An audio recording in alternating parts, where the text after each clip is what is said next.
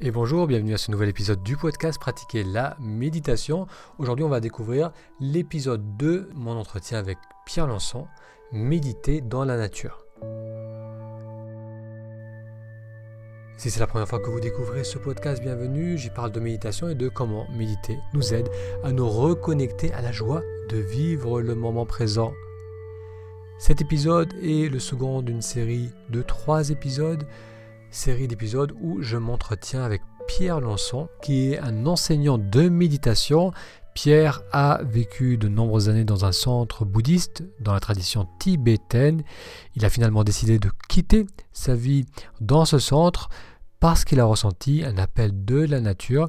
Dans cet entretien en trois parties, Pierre relate son expérience et nous parle des bienfaits de retourner dans la nature. Je vous laisse donc découvrir la seconde partie de mon entretien avec Pierre Lançon. Après trois ans et demi, la retraite arrive à son terme. Comment s'est passée la sortie? Alors la, pré-retraite c'est euh, étonnamment euh, passé d'une façon très fluide, au sens où souvent on dit qu'il doit y avoir une grosse différence entre l'avant et l'après. Mais pour moi, en sortant de retraite, bien sûr, les premiers jours, il faut un petit peu se réadapter.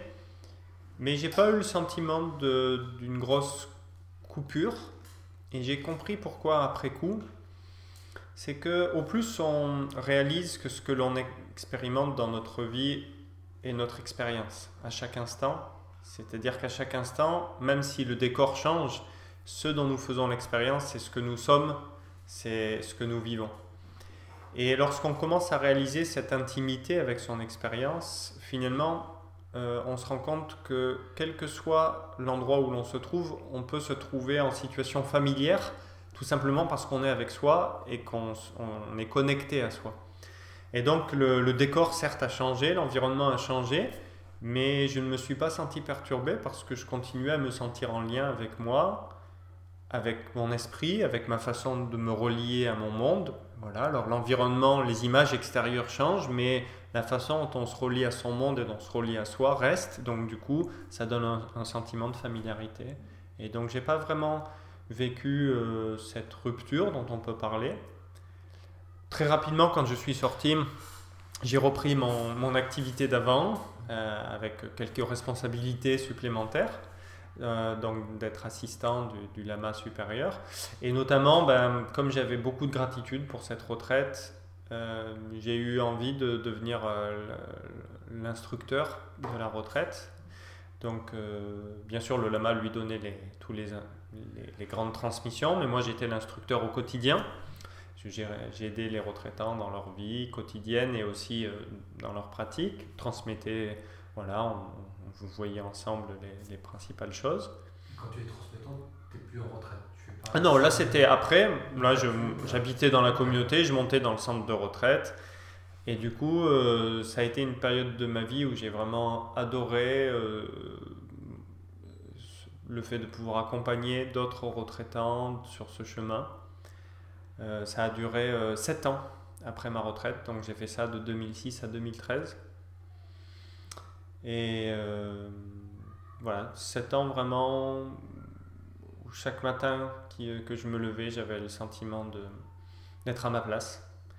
Euh, jamais ne me venait à l'esprit l'idée de faire autre chose ou d'être ailleurs. Donc je me suis rendu compte à quel point c'était précieux de vivre ça dans sa vie, de se dire tiens, ben, je suis bien ici, pas de raison d'en partir. Et je suis...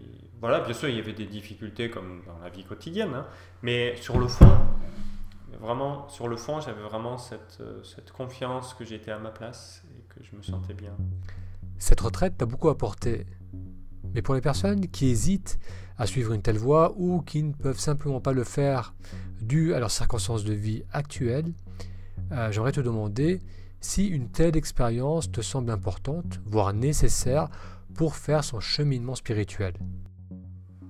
C'est difficile de répondre à cette question parce que, en fait, la réponse n'est pas une réponse générale, mais elle est une réponse individuelle. Pour moi, c'était pas possible de faire autrement parce que j'avais cette aspiration en moi qui était devenue presque comme un objectif. Je voulais faire la retraite, etc. Mais fondamentalement, avec le recul, aujourd'hui, je me rends compte que ce qui est important, c'est comment est-ce qu'on s'investit dans sa pratique. Que ce soit dans une vie de retraite ou dans une vie quotidienne normale. Euh, parce qu'en fait, on peut toujours s'imaginer qu'on n'a pas les bonnes circonstances pour pratiquer. Et moi, j'ai vraiment été là-dedans. C'est-à-dire qu'avant la retraite, je me disais, bon, là, même quand j'étais. J'habitais déjà et je travaillais dans la communauté, je me disais, bon, là, j'ai pas encore les bonnes circonstances parce que j'ai beaucoup de travail. C'est vrai que j'avais beaucoup de travail. Euh, j'ai pas beaucoup de temps pour méditer. Mais quand je serai en retraite, euh, là, ça va vraiment être bien. Et puis dans la retraite, euh, voilà, alors on a beaucoup de temps pour pratiquer, mais c'est vrai qu'il y a des difficultés aussi, comme je le disais, qui viennent de la promiscuité avec les autres, qui fait que le fait qu'on a peu de moments pour, de respiration, que parfois c'est intense, que parfois, etc. Et parfois, à certains moments dans la retraite, je me souviens avoir pensé, je me dis, bon, peut-être que la retraite comme ça, c'est un petit peu trop intense, mais euh, quand je retournerai dans la vie quotidienne, là, je pourrais trouver plus un équilibre entre des, des, moments de pratique et des moments de respiration. Et puis, je suis sorti de retraite et je reviens dans la vie. Et là, de nouveau, je me dis, ah, mais euh, c'est vrai que finalement, c'était bien la retraite parce qu'on avait euh, tout le temps, on pouvait pratiquer tout le temps. Et donc, on peut passer, jusqu'à ce que je réalise ce qui est en train de se passer pour moi, on peut passer tout le temps à se dire qu'on n'a pas les bonnes circonstances pour pratiquer. Donc, je crois que le plus important, c'est une question de sincérité, d'authenticité.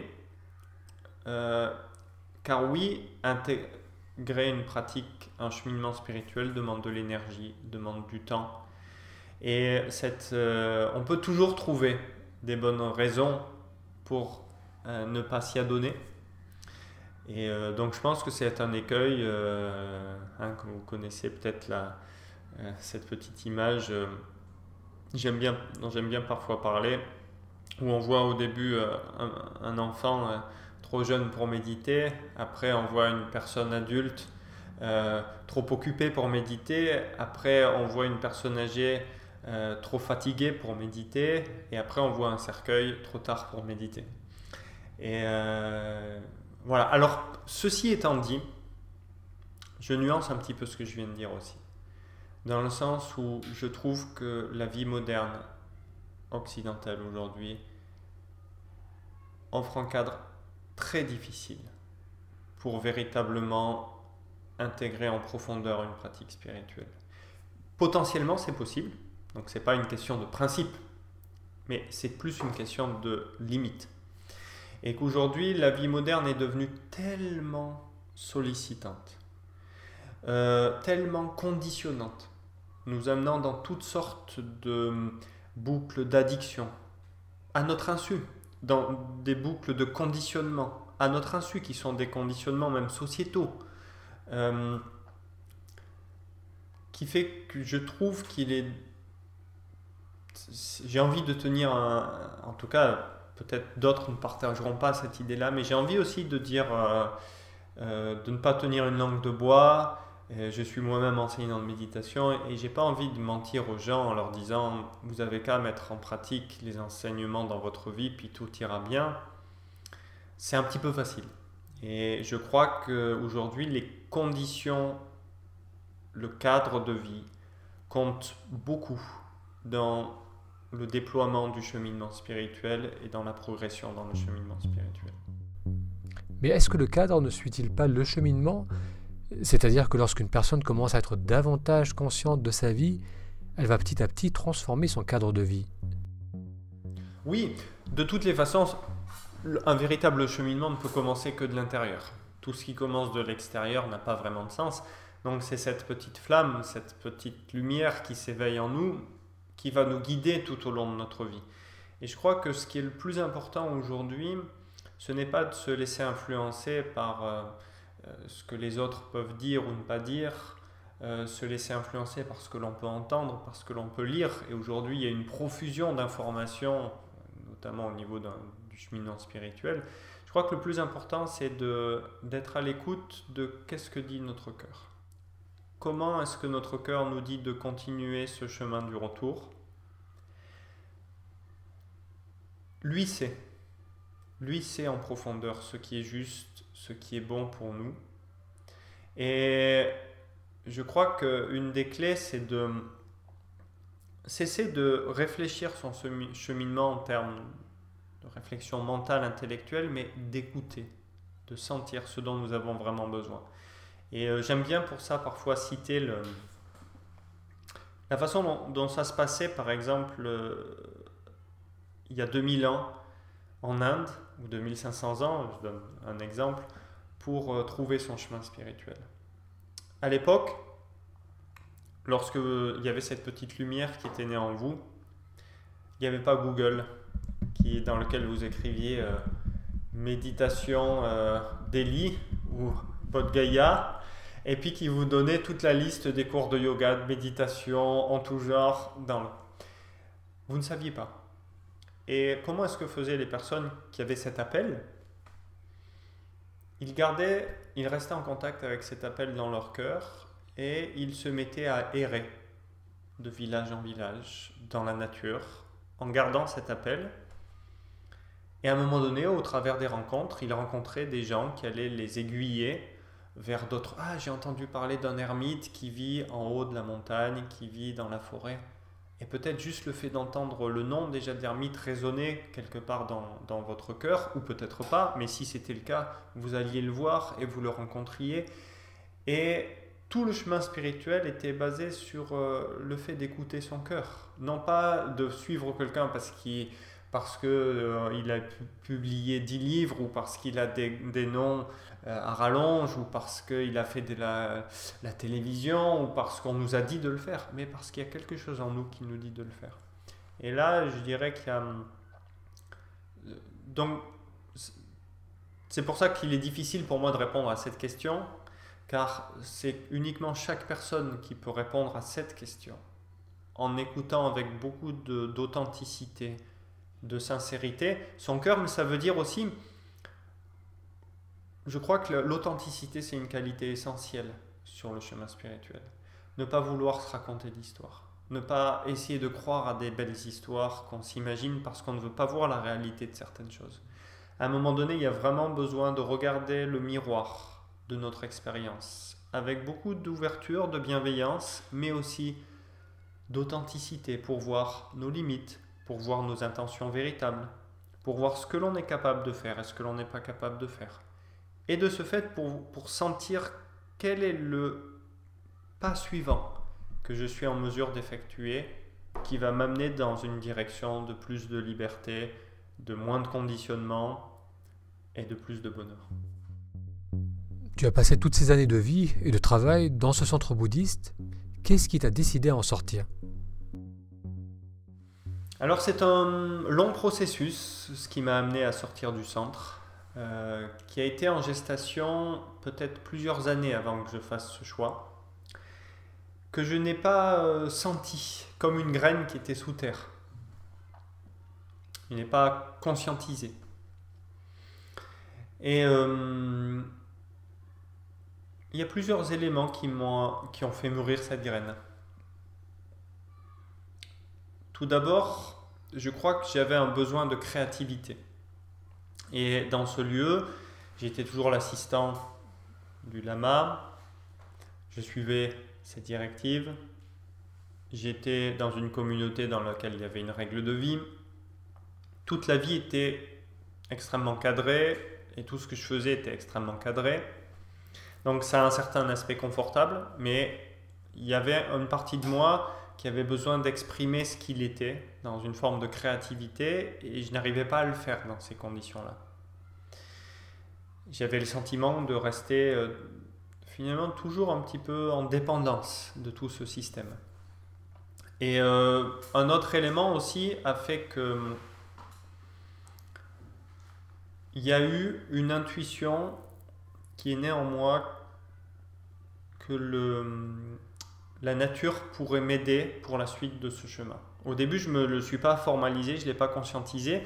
J'ai commencé par être un petit peu euh, lassé par tout tout ce qui était en lien avec les problèmes institutionnels, les problèmes de pouvoir, les problèmes de politique, y compris dans le bouddhisme. Les problèmes de positionnement, les problèmes de hiérarchie, tout ce qui constitue nos sociétés modernes, même dans ce cadre-là. Et il y a une partie de moi qui était en résistance par rapport à ça. J'ai jamais aspiré, comme je l'ai dit, à avoir une position, ni même à être dans une construire des grands projets, des grandes choses. Ça n'a jamais été mon, mon aspiration. Et j'ai senti à un moment donné que je devenais en résistance par rapport à le mouvement qui était dans le lieu et moi ce que j'étais en profondeur. Et je sentais en plus cet appel euh, finalement à sortir du temple. À sortir du temple. Et j'ai pas tout de suite tout compris ce qui se passait. Mais au bout d'un moment, les choses étaient devenues un petit peu difficiles pour moi dans le contexte. Et du coup, c'est la souffrance qui m'a réveillé, qui m'a dit, là, il y a besoin de changement. À un moment donné, ça ne peut pas continuer comme ça. Au début, j'étais parti pour une année sabbatique. Dans le sens une année sabbatique du centre, sortir du centre pour regarder. Voilà. Et euh, je me souviens, euh, la première chose que j'ai voulu faire en sortant du centre, c'était d'aller marcher. Et comme j'habitais dans les montagnes, puisque c'était en Savoie, je voulais aller marcher vers l'océan et voir l'océan, pas voir de limite, pas voir d'horizon. Et donc en sortant du centre, tout de suite après, je suis allé marcher un mois sur les sentiers de Bretagne, sur le sentier du GR54. Et euh, ça a été un moment euh, difficile. Difficile parce que hum, tout d'abord, j'ai très rapidement senti que je ne retournerais pas à Carmaling. J'ai senti que hum, comme un poids qui se déchargeait de moi et que j'ai relu un petit peu tout ce qui s'était passé dans ce passé à Karmaling et j'ai senti que ma vie allait se dérouler ailleurs, autrement. Et du coup, je me suis retrouvé dans ce mois en Bretagne dans une grande euh, solitude, au sens où tout ce qui avait été ma vie jusque-là disparaissait. J'étais quelqu'un à Karmaling, on m'appelait Lamatch Drup. D'un coup, ce nom se disparaissait, je n'étais plus personne, je n'avais pas d'activité. Au même moment, j'étais en train de me séparer de mon ami de l'époque. Donc ça aussi, ça s'effondrait. Et je me retrouvais tout seul avec ma petite tente sur ces sentiers de Bretagne, sans savoir comment j'allais continuer ma vie, sachant que j'avais 37 ans sans savoir ce que j'allais faire. Et vraiment, j'ai senti un, sentiment de, perte de, de, contact avec le sol, la terre. Je me souviens parfois même avoir marché, avoir le sentiment que le sol était plus solide, tellement il n'y avait plus de repères. Et, euh, et, aussi à sentir un grand sentiment de solitude. Moi qui avais vécu dans cette communauté entourée pendant des années et des années, ne plus être en lien et euh, à ce moment-là, je me suis beaucoup euh, posé la question. Alors, ça a été des moments difficiles. J'avais personne à qui me confier. Et là, je, il m'est venu à rencontrer l'enseignement du Yiking. Euh, le Yiking, c'est cet enseignement ancestral chinois de divination dans lequel il y a des hexagrammes. Et puis, si on, peut tirer, il y a une façon de tirer les hexagrammes du Yiking. Et puis, il donne des, euh, des enseignements en fonction de notre question. Et un soir, je me souviens, dans ma petite tente, j'étais, j'étais un petit peu au, au, fond, surtout que je venais en plus de me fouler la cheville. Donc, je ne pouvais même plus marcher, j'étais immobilisé. Et là, je me suis dit, mais il n'y a rien qui va, il n'y a rien qui se passe. Et puis, j'ai tiré le Yiking, et euh, le Yiking m'a donné, m'a encouragé en, me disant, je ne sais plus ce qu'il m'a dit précisément à l'époque, mais comme quoi ça faisait partie des, chemins aussi de ce vide pour pouvoir euh, peut-être euh, revivre autre chose comme un moment de transition, un moment de crise, et qu'il fallait que je passe ce moment de crise, ce moment de transition. Bref, juste de me donner une voix que j'avais besoin d'entendre à ce moment-là. Est-ce que quand tu dis la souffrance associée à la solitude, c'était parce que tu, étais dans une, tu te projetais tu disais qu'est-ce qui allait se passer, où j'allais, qu'est-ce que je pouvais faire de ma vie? D'où venait cette souffrance? Non, c'était le, sentiment de se retrouver euh, seul de plus être en lien. De plus être en lien avec, euh,